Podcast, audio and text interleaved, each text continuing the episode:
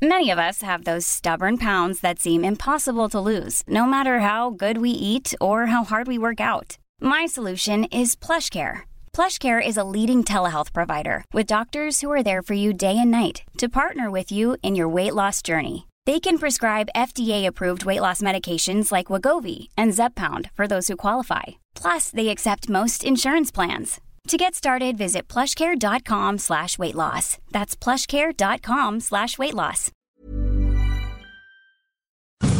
Economía pesada.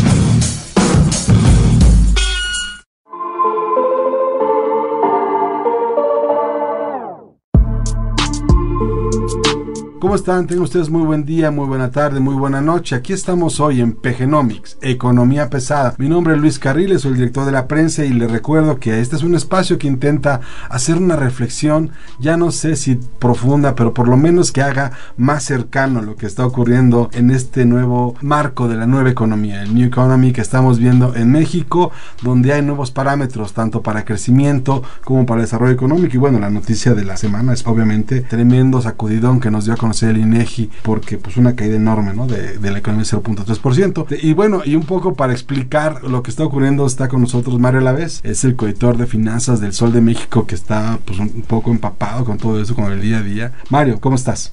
Muchísimas gracias Luis, es un gusto saludarte y saludar a todos los que escuchan este podcast de Economía, pesada. Pues es interesante, mencionabas el 0.3% negativo del cuarto trimestre del año pasado en comparación con el cuarto trimestre del año anterior. La caída del año fue de 0.1%. Eso ya es recesión técnica, ¿no? Técnica y no técnica, o sea, dejémonos de... Para abajo es para abajo. Aquí se acabó eso de que eh, no, no subimos los impuestos, ajustamos la tarifa, ¿no? No, no, no, no, es que el, el señor, el señor presidente tiene otros datos. Sí, claro. Hay dos cosas que quiero poner en la mesa. Uno es justamente la definición de crecimiento y su diferenciación con desarrollo. Y dos, este, ya que estamos de definidores, pues la definición entre policy and politics. ¿no? Bueno, sí. Es... Platícanos esa, esa parte. Primero vamos con el chisme. Hoy eh, el subgobernador del Banco de México se aventó un tiro diciendo que la decisión del Naim, ¿no? de la cancelación del nuevo aeropuerto internacional de la Ciudad de México, que estaba en Texcoco, era una, de, una decisión de política. O una decisión política. O una decisión política. ¿no? Sí, sí, sí. Entonces, eh, pues, ¿cuál y, es? y, luego entró en un debate en Twitter Ajá. muy divertido donde explica eso, ¿no? O cómo estuvo. Tú, tú lo viste más claro. Pues mira. Yo me eh, morí de la risa al segundo Twitter. ¿no? Sí, claro. O sea, eh, el, el, el, subgobernador Gerardo Esquivel señala en relación a, a una nota que publica Reforma. Eh, el tweet dice textualmente, uno pensaría que alguien en el Reforma, arroba Reforma, sabría la diferencia entre decisiones de política y decisiones políticas, policy versus political. Pero no, evidentemente allí ya no distinguen. Lástima. Esto es en relación a una nota de reforma que publica en la que señala que aunado al contexto global, estancamiento de la economía mexicana se debe a las decisiones políticas como cancelar el Naim, dijo Gerardo Esquivel. O sea, básicamente dice que la decisión no fue una decisión política tomada por razones políticas, sino una decisión de política tomada por razones políticas. Tomada este. por políticos, ok. Exactamente. ya, ya, ya, no entiendo. Platicamos con varios analistas sobre, sobre esto justamente porque uno, uno de los efectos de la, de la caída en, en el crecimiento económico del 2019 tiene que ver evidentemente con la cancelación del nuevo aeropuerto. Por ejemplo, Moody's, Moody's se, fue, fue más todavía más allá. Moody's decía, la transición política, la austeridad fiscal mal implementada, la cancelación de proyectos y la revisión de los contratos de infraestructura, además de la falta de medidas para restaurar credibilidad y confianza. Uh -huh. Y es entonces cuando entramos en debate sobre qué es desarrollo y qué es crecimiento. Están cambiando los parámetros para medir. Puede ser que no se tenga crecimiento, pero hay desarrollo y hay bienestar. Antes de llegar a eso, vamos a echarle un ojito a las cifras, ¿no? Porque el mismo día que se publica el dato del INEGI, el presidente Andrés Manuel López Obrador agarró la típica Dana Paola con Eugenio Derbez y dijo, me vale, me vale, yo tengo otros datos. Que nunca presenta. Eh, hablemos, hablemos de datos, ¿no? Eh, más allá del 0.1% negativo, durante el primer año de la administración del presidente Andrés Manuel López Obrador se crearon 342.077 empleos formales nuevos en el país. Esta es la peor cifra en 10 años. O sea, ya no comparemos con el año pasado que es 48% menor. Ya no comparemos con el primer año del sexenio de anterior. No, nos tenemos que ir a la crisis de 2009. En la caída económica del Producto Interno Bruto fue de 5.3%. Esto es, esto es una crisis. Pero, pero hay una explicación del por qué, qué pasó en el 2009. claro. Una explicación que además hoy no está ocurriendo. En el 2009 tuvimos una crisis mundial Exactamente. derivada de Estados Unidos, derivada de un montón de factores ¿sí? externos en los que la economía mexicana no simplemente no pudo este, enfrentar. Y los mecanismos que tuvo para salir fueron muy buenos. Por eso es que retomamos este crecimiento. Fíjese, estábamos haciendo cuentas y de pronto el peor año, el peor inicio de gobierno antes de este, antes de este gobierno, el peor inicio fue con Fox. Y fue con Fox porque también tenías una crisis mundial. Claro, el Y2K. ¿no? Tú tenías una crisis mundial, tenías una recesión global, Ujú. tenías problemas por todos lados, tenías a Europa en problemada, tenías a Estados Unidos en problemada, tenías a tus socios comerciales con broncas, y entonces sí te pegó, y aún así creciste más que este año. Exactamente. O sea, el tema es cómo le haces para crecer, bueno, para no crecer, o incluso de crecer, en un momento donde todo el mundo está caminando. Estados Unidos creció, Claro que sí. ¿no? eh, Europa está creciendo, Sí. los asiáticos están creciendo, nosotros nos volvemos antisistémicos, ¿por qué? Pues porque queremos eh, regresar a 1970 y poner el poder político sobre el poder económico, ¿no? No sé, yo, yo, yo ni siquiera creo que tenga que ver. Suponiendo que tenga razón, suponiendo que tenga razón, entonces estamos hablando de regresar a los monopolios. Claro. Y si regresas a los monopolios, entonces ¿de qué te sirve tener a una gente como Alfonso Romo diciendo va a haber contratos para la IP en Pemex? Perdón, señor Romo, con todo respeto, esos contratos que usted quiere poner en Pemex son los que combatió fuertemente el director de la CFE cuando estaba, cuando era senador por Puebla por el. PT. Le explico, señor Romo, porque seguramente en algún momento su síntesis va a tener esto.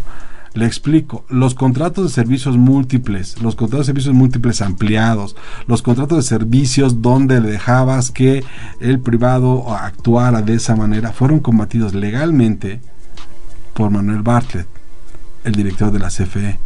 ¿Quiere usted saber qué pasó con esos contratos? Pregúntele al director de CFE. Nada más. Pues sí, aparte fueron contratos que levantaron ámpula incluso ya en este sexenio. Pues es que ya, no- ya no, porque no sirven. Son, son contratos para, para hacer cosas y el riesgo lo asume Pemex y si no sale es Pemex el que, el que paga todo. ¿No? Esa era la diferencia en relación con los farm outs y con las licitaciones Que además ahí tenemos una bronca con los farm outs, ¿eh? Claro. El- el- el- la discusión por el, por el yacimiento Sama va a estar muy divertida. Esa va a terminar en tribunales internacionales. Claro, es, ¿no? es- es un yacimiento bastante grande que tiene condiciones para aligerar la carga que tiene Pemex en la falta de producción, no para regresar a los niveles anteriores. Hay una cosa, ¿cuál es el pleito en Sama? Le explico rápidamente. Sama es un yacimiento que comparten Pemex y una empresa, ¿no? Privada, Talos. Talos Energy. Talos hizo mucho trabajo, encontró el petróleo y ahora lo quiero para el yacimiento. Y dice Pemex, no, yo no he hecho nada, pero sé que de mi lado hay más petróleo que del tuyo, entonces yo lo voy a operar. Dice, bueno, presenta los datos. No tengo datos. Bueno, a lo mejor tienen otros datos. No, no, no lo tiene. No, no, no. No, no. El director de Pemex lo dijo. No tengo datos. O sea, no hay manera. ¿Cómo? Pues no sabe, no hemos hecho nada, pero aquí está esto. Entonces dices tú, Dios mío de mi vida, Virgen de Guadalupe, ¿cómo es posible que pelees un yacimiento que no conoces, no? ¿Cómo, cómo es posible? Ayer se integró el gabinete eh, encargado de, de promover el crecimiento económico en el país. Lo encabeza Alfonso Romo. Fue una reunión de todos los servidores públicos para que actuemos de manera coordinada y se pueda impulsar el crecimiento. A mí me gustaría que, Mario, tú que estás todos los días viendo esto, nos platiques del gabinete de crecimiento económico. ¿Se llama así? Es, es el gabinete para estimular el crecimiento económico. O sea, ya, ya- ya- Entonces, ¿de qué sirve que hables de que hay una diferencia entre crecimiento y desarrollo? no, y aparte, pues tienes un gabinete económico que se dedica a estimular el crecimiento económico, ¿no? O sea, no sé, ya no sé. Tienes una Secretaría de Hacienda que se encarga de las finanzas públicas, tienes una Secretaría de Economía que se encarga de, pues, facilitar todo el entorno económico, Pero comercio exterior. ¿Por qué quieres un gabinete de crecimiento? No entiendo. De verdad, no lo entiendo. eh, Tienes un gabinete de crecimiento económico. Y ya anteriormente ya habían anunciado en febrero del año pasado Un gabinete. otro gabinete. O sea. O sea, yo creo que nos vamos a llenar de gabinetes. este, ¿Pero qué hacen? ¿Se juntan, juegan dominó? La pregunta del millón es, eh, ¿cuándo los va a dejar trabajar eh, el que está coordinando todo esto? ¿no? Porque El, el jefe de la oficina de la presidencia... lo va a coordinar él, ¿no? Se Sí, supone que él, va a coordinar ese Sí. gabinete de crecimiento económico, donde se supone que va a estar economía, hacienda, energía, Pemex, CFE, Ajá. ¿quién más? Comunicaciones y transportes. Ah, la SCT, por supuesto. Este, este, todos los organismos derivados de estas eh, áreas Pero- productivas. La cuestión es ponerse de acuerdo y echar a andar el caminito para que ya todos estén de acuerdo en la misma línea para que empiece a haber inversión productiva. El problema es que pues no hay inversión productiva, no por, no por una cuestión de que no haya dinero, que no haya disponibilidad. El problema es que no hay un camino claro, trazado, en el que se respete la legalidad, en el que haya certeza de largo plazo. Hace un momento mencionabas, eh, y, y lo mencionabas perfectamente, la cuestión es regresar a los, a los monopolios, o aparentemente la cuestión o la intención es regresar a los monopolios. Efectivamente, veamos lo que acaba de hacer la Comisión Reguladora de Energía eh, con Pemex y las gasolineras. la, la- la desaparición de la regulación asimétrica. Sí, o sea, sí es un poquito técnica. Básicamente, Pemex controla todo el mercado gasolinero y impone condiciones para que nadie pueda vender. Ojo, hay un comercial de Pemex que dice, comprar gasolina Pemex es salvar al país. Le explico, a menos que el país se esté salvando con gasolina de Texas. a menos que el país esté salvando. Entonces sí, compren Pemex, ¿no? Que yo recuerde, hasta ahorita no hemos invadido Texas más que con el nieto del señor presidente, que nació en Houston. Tenemos una persona seguro que está allá, ¿no? Pero en este momento el 60% de los combustibles se importan desde Texas, por barco, por ducto, por camión.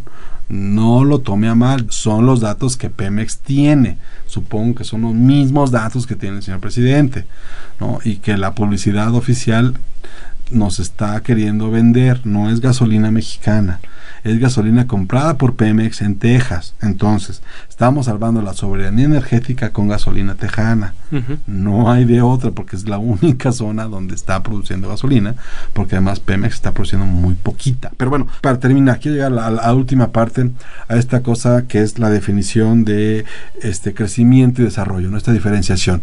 Y, y platicabas tú de Paul Krugman, ¿no? que Así está es. más o menos en la misma idea. Platícanos. Mira, Paul Krugman, eh, un premio Nobel de Economía que escribe para el Sol de México. Por supuesto. Este, lo tenemos aquí como columnista. Habla de que es necesario estimular el desarrollo y dejar de lado el crecimiento económico como la medida principal del bienestar común. O sea, de que el crecimiento económico, básicamente él dice que el crecimiento económico debe alcanzar para todos y debe haber mayor equidad. La misma idea, en teoría, que la que presenta el presidente de la República, Andrés Manuel López Obrador, quien dice e insiste que el crecimiento económico no le importa, Es pero crea un gabinete para el crecimiento económico. Es como si tú dijeras, no, no, yo no creo en la, en la báscula. Yo tengo otros datos. no creo en la cinta me- de medir. Mi cintura es otra. Está en otra parte. Estos eh, parámetros y a mí no me importan mucho. Repito, crecer eh, puede significar que haya más dinero en unas cuantas manos. Entonces es muy importante que haya una mejor distribución del ingreso y que los beneficios lleguen a todos. Eso es lo que me tiene tranquilo. Hasta donde yo sé, hay por lo menos cuatro elementos que cuando quieres hablar de desarrollo económico requieres. Uno, un Estado de Derecho donde eh, pueda- no, no estés adivinando qué va a pasar al otro día. ¿no? Es un Estado de Derecho aplicable. Dos, son instituciones fuertes. ¿no? Un régimen donde las instituciones autónomas, por ejemplo, la CRE o la Comisión Nacional de. Derechos Humanos o la Comisión Nacional de Hidrocarburos o este la Comisión de Derechos Humanos de Próximamente el México, el IFT, ¿no? Por ejemplo, donde ese tipo de organizaciones puedan funcionar libremente, autónomamente, el Banco de México, ¿no? Todos esos tendría que funcionar. Entonces tendrías tú un ba- bagaje jurídico que te daría certeza jurídica. Tres, eh, certeza jurídica a largo plazo, ¿no? Tener pol- una política donde tú sepas qué va a ocurrir, ¿no? No, no qué se le va a ocurrir. Exactamente. que son dos cosas ligeramente diferentes. Yo no creo que alguien se levante todos los días pensando en cómo le va a inventar algo a México, ¿no? Pero sí vemos que todas las mañaneras algo se inventan en México. Entonces, pues difícilmente tú puedes generar un marco de desarrollo o de crecimiento si no tienes una, no sé si un establishment, pero por lo menos una idea general de hacia dónde van las cosas. Claro. La bronca en este momento es esa, que todos los días te inventas algo. Y bueno, el último, por supuesto, el último punto que se necesita para tener una política de desarrollo, pues es crecimiento económico. Y pues las, los pronósticos empezaron bien bonitos este y año. los pronósticos empezaron pues, positivos, ¿no? O sea, vamos para allá, por lo menos. Ya, ya, ya bajaron de 1.1 a 1% el consenso de analistas de Citibanamex. El consenso de analistas está diciéndote que estamos otra vez en unos por ciento, menos de unos por ciento. Pero Barclays ya salió hace poquito a decir que su expectativa de crecimiento es de 0.6% y la bajó desde 1.4%. O sea, ya ni siquiera 1%, ya un banco está diciendo que México este año no crece ni 1%. Bueno, le tengo una noticia también buenísima. Alfonso Romo dice que el plan energético se va a presentar a más tardar el 30 de febrero. de verdad lo dijo. Qué interesante. Lo dijo, el 30 de febrero. Eh, es año bisiesto, casi latina. o sea, neta me preocupa. Yo supongo que era entre el 15 y el 28. El tema es, seguimos esperando este plan energético. Son tres planes. Energético, inmobiliario y de salud. ¿No? Los que tendrán que presentarse en la segunda quincena desde el mes de mes febrero. Pero, por lo que yo entiendo, pues todavía no tienen definido todo lo que, o sea, todo el, lo que presentaron fue de Básicamente, y no está todo muy claro todo el plan, todo este acuerdo, el acuerdo de, inversión privada, ¿no? básicamente es... Este, pues presentaron carreteras. algunas remodelaciones de aeropuertos, pero hay, metas muy ambiciosas, pues, o sea, hay, cosas que señalan que van a acabar este año que por cuestiones nada más de tiempos de, de planeación no se acaban en un año. Por cuestiones de presupuesto no se acaban en un año. Por cuestiones de desarrollo no se acaban en un año. Ya si hablamos de cuestiones de permisos, pues menos, ¿no? O sea, en fin, ya yo ya no quiero amargarle, vamos, viene el 14 de febrero, Día del Amor a la Amistad, ya sabe. Amor y paz. Amor y ah, paz, abrazos, no balazos, ¿no? Entonces, este, em, espero que empecemos este mes de febrero. Enero fue eterno, no creo que es el enero más largo que yo recuerdo en muchos años. Pero eh, dejémoslo ahí. le, vamos a ir intentando explicar lo que va ocurriendo cada semana en PGnomics, Economía Pesada. No se pierda el próximo capítulo de, de PGnomics. Muchas gracias, María. No hay de qué. Muchísimas gracias por la invitación, Luis. Estaremos aquí presentándole probablemente cifras oportunas. Oiga, por cierto, nada más antes de irnos, el 15, el 25 de febrero, ¿cuándo, ¿cuándo presentan la revisión de datos de crecimiento? Efectivamente, el 25. El 25 de febrero podríamos tener, podríamos tener un nuevo número sobre la estimación de, crecimiento económico del último trimestre del año pasado y de todo el año. La recomendación es de gracias de que hoy está mejor que la semana próxima. Muchas gracias, hasta luego.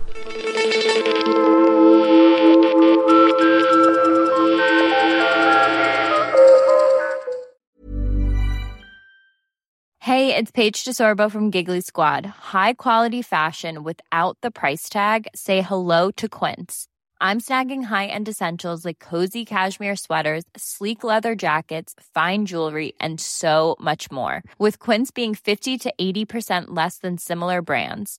And they partner with factories that prioritize safe, ethical, and responsible manufacturing. I love that. Luxury quality within reach. Go to quince.com slash style to get free shipping and 365 day returns on your next order. Quince.com slash style.